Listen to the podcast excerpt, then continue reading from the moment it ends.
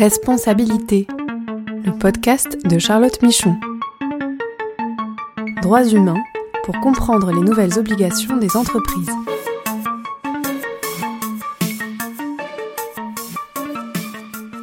bonjour à tous et bienvenue dans ce podcast consacré aux nouvelles responsabilités des entreprises en matière de droits humains. Je suis Charlotte Michon, je suis avocate et j'accompagne les entreprises dans la compréhension et la formalisation de leurs démarches et dans leur conformité aux devoirs de vigilance. Nous allons parler aujourd'hui de la loi française sur le devoir de vigilance et de ses six ans d'application.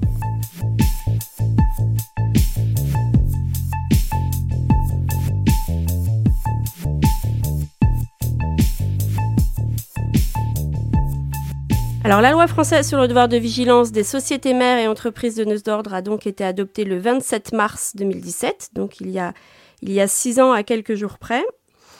Cette loi, je vous le rappelle, vise à traduire en droit le concept du devoir de vigilance en créant pour les grandes entreprises françaises une nouvelle obligation de mettre en place une démarche, et une démarche effective évidemment, pour identifier et gérer les risques d'avoir des impacts négatifs sur les droits humains et l'environnement, ces impacts pouvant être causés par l'entreprise elle-même ou par ses filiales contrôlées ou sous-traitants et fournisseurs avec lesquels il existe une relation commerciale établie. Donc cette loi française est une loi pionnière, elle est la première en Europe à créer cette nouvelle obligation juridique, elle est restée un certain temps, même si aujourd'hui on a d'autres lois européennes. Six ans après, on a, quand même un recul sur l'application de la loi hein, par les entreprises, euh, sur les pratiques euh, qu'elles ont mis en place, même si, euh, vous le savez, il y a encore des questions d'interprétation avec les contentieux en cours et des décisions sur le fond qui se font attendre, mais nous devrions en avoir en 2023. Et bien sûr, l'application de la loi française s'inscrit aussi dans le cadre de la future directive européenne sur le devoir de vigilance qui devrait aussi aboutir en 2023. Donc nous sommes à un timing quand même assez particulier autour de cette loi. Et pour en discuter, j'ai le grand plaisir d'accueillir le député Dominique Potier, donc, qui a été rapporteur de cette loi à l'Assemblée nationale. Dominique, bonjour. Bonjour Charlotte. Merci beaucoup d'avoir accepté cette invitation. Donc, euh, vous avez porté l'adoption de cette loi pendant cinq ans euh, à l'Assemblée nationale. Vous avez aussi obtenu euh, l'année dernière un rapport de mission d'évaluation. Pouvez-vous nous dire aujourd'hui quel regard vous portez sur cette loi six ans après son adoption? Écoutez, toujours un, rapport, d'étonnement par rapport à, ce combat qui a été qui a de, reprises mis en cause, périlleux peut parler d'un parcours du combattant entre 2012 et, 2017 avec euh, cette adoption in tout à la fin euh, de, de, de, cette mandature. L'étonnement, c'est euh, également le fait que cinq ans après, c'est un projet de directive européenne suite à des rapports du Parlement, un rapport de la Commission, une adoption récemment par le Conseil des États, un trilogue qui, qui aujourd'hui statue sur sur la future directive. On pourra dire que avec un horizon 2027 pour les dernières euh, mises en œuvre nationales. Si la directive est produite en, 2023, 2024, 25, 26 pour la mise en, œuvre. En 10 ans, euh, on aura eu euh, une loi française, une loi nationale qui aura inspiré le droit européen et peut-être contribué à un petit peu changer la mondialisation, en tout cas les, les, les flux économiques et les façons de produire à l'échelle mondiale. Et ça reste euh, c'est trop long pour les ONG, pour euh, pour les victimes de, de cette d'une mauvaise mondialisation. C'est c'est trop long par rapport à l'urgence climatique, mais ça reste sur le plan politique assez extraordinaire. Donc je suis euh, à la fois acteur et, observateur étonné de cette mutation, de cette révolution culturelle qui s'opère dans les entreprises, dans les gouvernements et bien sûr dans la société civile. Merci. Et donc, on voit beaucoup d'acteurs, effectivement, qui se mobilisent autour de cette loi. Euh, selon vous, quels sont vraiment les rôles de chacun, les entreprises, le gouvernement euh, lui-même, les institutions, la société civile, pour porter ce devoir de vigilance et surtout pour rendre cette obligation euh, effective en pratique? Il faut rappeler peut-être à ce moment à quel point cette loi est, originale. Si a mis longtemps à, à, comment à aboutir euh, en France, c'est qu'elle était une véritable innovation. Et vous l'avez dit à l'échelle à l'échelle planétaire, c'était c'était euh, c'était nouveau, c'était une c'était une création. L'innovation, c'est euh, de réussir à, à dépasser euh, la question de l'extraterritorialité. Vous savez qu'on fait la loi dans son pays et on n'a pas à faire la loi dans d'autres pays. Il est bien qu'il en soit ainsi. Euh, N'empêche que nous sommes tous interdépendants euh, sur le plan économique, sur le plan écologique, sur le plan euh, social. Et cette interdépendance, nous la découvrons à travers les crises sanitaires, à travers les crises économiques, à travers les désordres géopolitiques comme aujourd'hui avec l'Ukraine. Et cette interdépendance, elle nous force non seulement à être souverain dans notre pays, mais à être souverain de façon solidaire. Et c'est ce que dit cette loi. Habilement, elle rend responsable, elle, dit la responsabilité des donneurs d'ordre, ceux qui ont le pouvoir économique, sur leur chaîne de sous-traitance et leurs filiales au-delà des frontières. C'est au nom de leur pouvoir économique qu'elles sont tenues responsables de prévenir, euh, comme vous l'avez très bien résumé, euh, les risques inhérents euh, à, la nature et à la dignité humaine. Donc cette loi est extrêmement innovante. Elle l'est également parce qu'elle porte les questions sociales et environnementales au même niveau.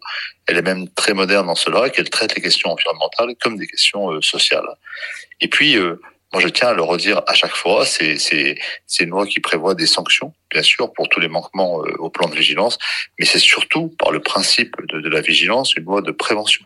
Elle vise à changer les pratiques en profondeur des entreprises afin de, de, de prévenir, euh, ne vise pas à, à, arrêter la mondialisation, mais à la transformer, à, à l'humaniser, à, à, étendre euh, l'état de droit finalement au-delà des frontières comme un principe universel.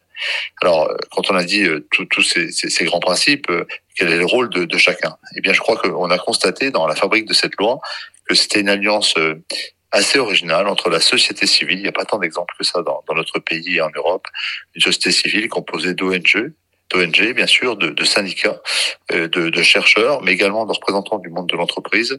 Je pense à l'association entreprises et droits de l'homme, je pense au Forum pour l'investissement responsable, je pense à, à, des, à des, leaders d'entreprises qui sont engagés à titre personnel. Euh, c'est toute cette société civile fait d'un monde intellectuel, de, de, personnes engagées dans l'entreprise et, et d'organisations de plaidoyer des droits humains et, de l'environnement, qui sont associés à des parlementaires euh, dans une logique qui a souvent été transpartisane. Et cette fabrique de la loi par le bas, euh, par la société civile et le Parlement, et eh bien finalement, elle est assez, euh, elle est assez inédite. Elle a fait basculer une majorité, elle a obtenu euh, sur une pression très longue du gouvernement un accord, et, et mieux que cela, elle a résisté à l'alternance et elle s'est accomplie tranquillement dans notre pays. Elle a fait école ailleurs. Quel est le rôle des uns et des autres Je crois que celui du Parlement et aujourd'hui Parlement européen et les parlements nationaux, c'est de pousser à une directive la plus ambitieuse possible et à être vigilant sur la mise en œuvre euh, de la loi et de la future euh, directive. Euh, celui du gouvernement est non seulement de d'avoir une ambition pour la France et pour l'Europe en matière de d'une éthique de la mondialisation, mais c'est également de créer des structures administratives, des autorités administratives ad hoc qui vont pouvoir accompagner les entreprises et assurer euh, un contrôle autant que de sanctionner. L'appareil judiciaire s'est mis en place progressivement et des adaptations ont été faites pour que les tribunaux compétents soient, soient saisis euh, le moment euh, venu. Mais moi, je crois beaucoup à un État qui non seulement sanctionne sur ses pouvoirs régaliens, mais accompagne le monde de l'entreprise afin qu'il relève les défis la responsabilité sociale et environnementale. La responsabilité des entreprises est absolument majeure. Il leur appartient de créer un écosystème démocratique en leur sein euh, qui dépasse la tentation de cocher les cases et, d'une protection juridique des entreprises elles-mêmes. Euh, cette loi n'est pas faite euh, pour ça, elle est faite pour que euh, l'entreprise assume sa responsabilité dans les chaînes de production. Et pour ça, elle a besoin d'un dialogue euh, continu entre la direction, euh, les représentants des salariés.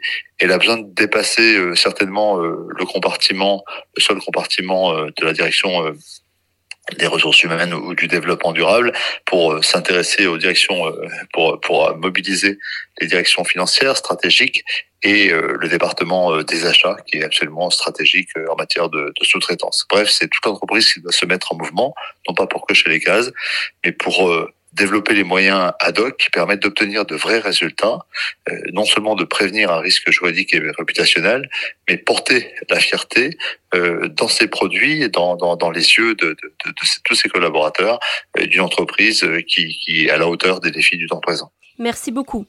Et d'ailleurs, en pratique, on le voit, hein, celles qui, les entreprises qui dépassent cette démarche Tick the Box et qui ont réussi à trouver des solutions sur mesure opérationnelles et donc effectives, sont celles qui ont créé des espaces d'influence collective et de dialogue avec leurs parties prenantes en interne comme en externe et qui ont su finalement euh, euh, aller plus loin et, euh, et sur des enjeux particuliers.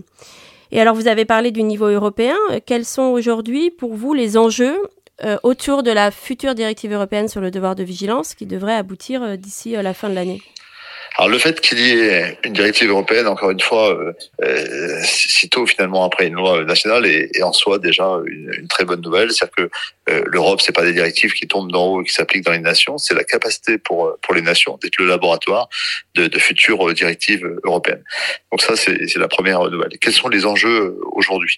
Euh, les, les, points de discussion importants. On est en train d'en faire l'inventaire entre la loi française, la loi allemande, euh, les débats dans, dans sept autres pays européens, et puis euh, euh, les projets du Parlement européen, ceux de, la, de, la, Commission, et enfin le compromis adopté par le Conseil, le compromis provisoire adopté par le Conseil des États. Moi, je pointe, euh, sans être exhaustif, trois points d'attention dans les débats à venir.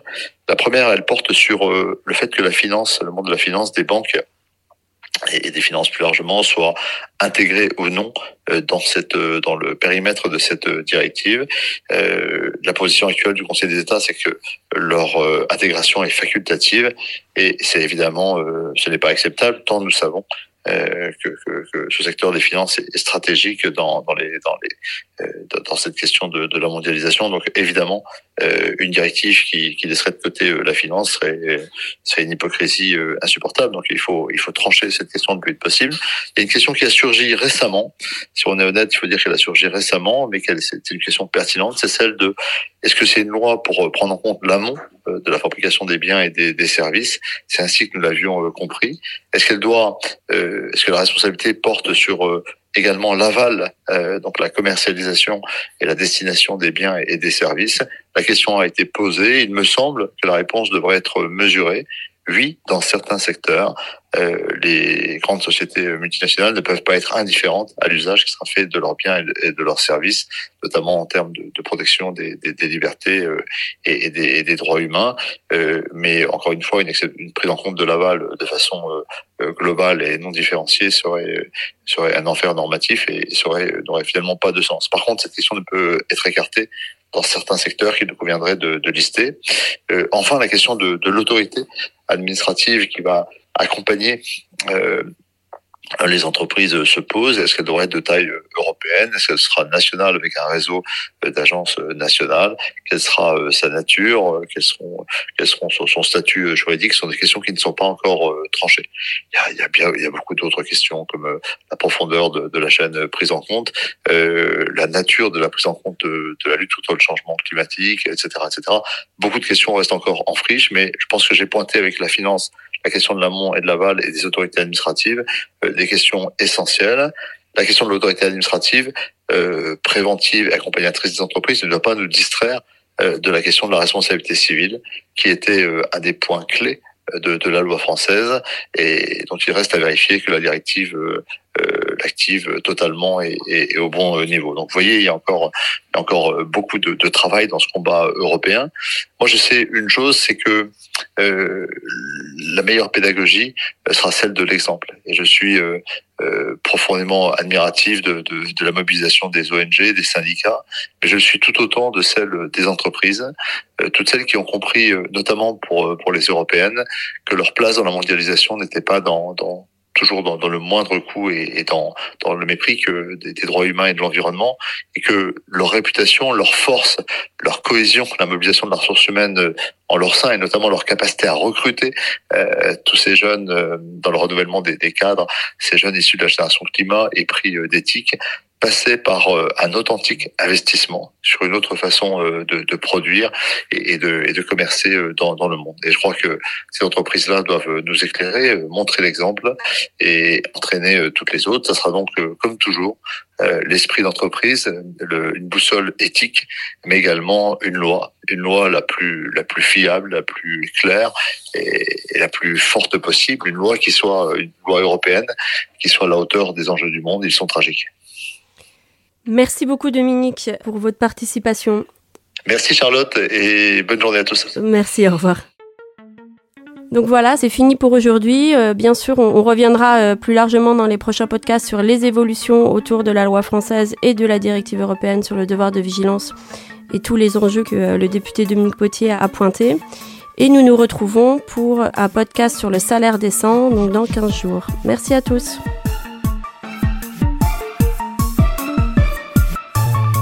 Ce podcast est proposé et présenté par Charlotte Michon. Vous pouvez la contacter sur LinkedIn pour plus d'informations. Produit par Amicus Radio, réalisé par Léobardo Arango.